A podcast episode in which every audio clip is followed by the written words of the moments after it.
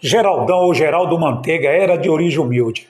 Destacou-se no Botafogo de Ribeirão Preto, jogando ao lado de Sócrates, onde sagrou-se artilheiro do Paulista de 74. Em 75 foi contratado para jogar no Corinthians, mas o titular foi Palhinha no Paulistão de 77. O folclórico presidente Vicente Mateus foi acusado então de ter contratado o jogador errado, pois o craque do time do Botafogo era o doutor. Mateus corrigiu o erro em 79 contratando Sócrates. Depois de uma passagem pelo Grêmio, foi emprestado ao Juventus para o Paulista de 81. Logo foi para o Inter de Porto Alegre por 25 milhões de cruzeiros.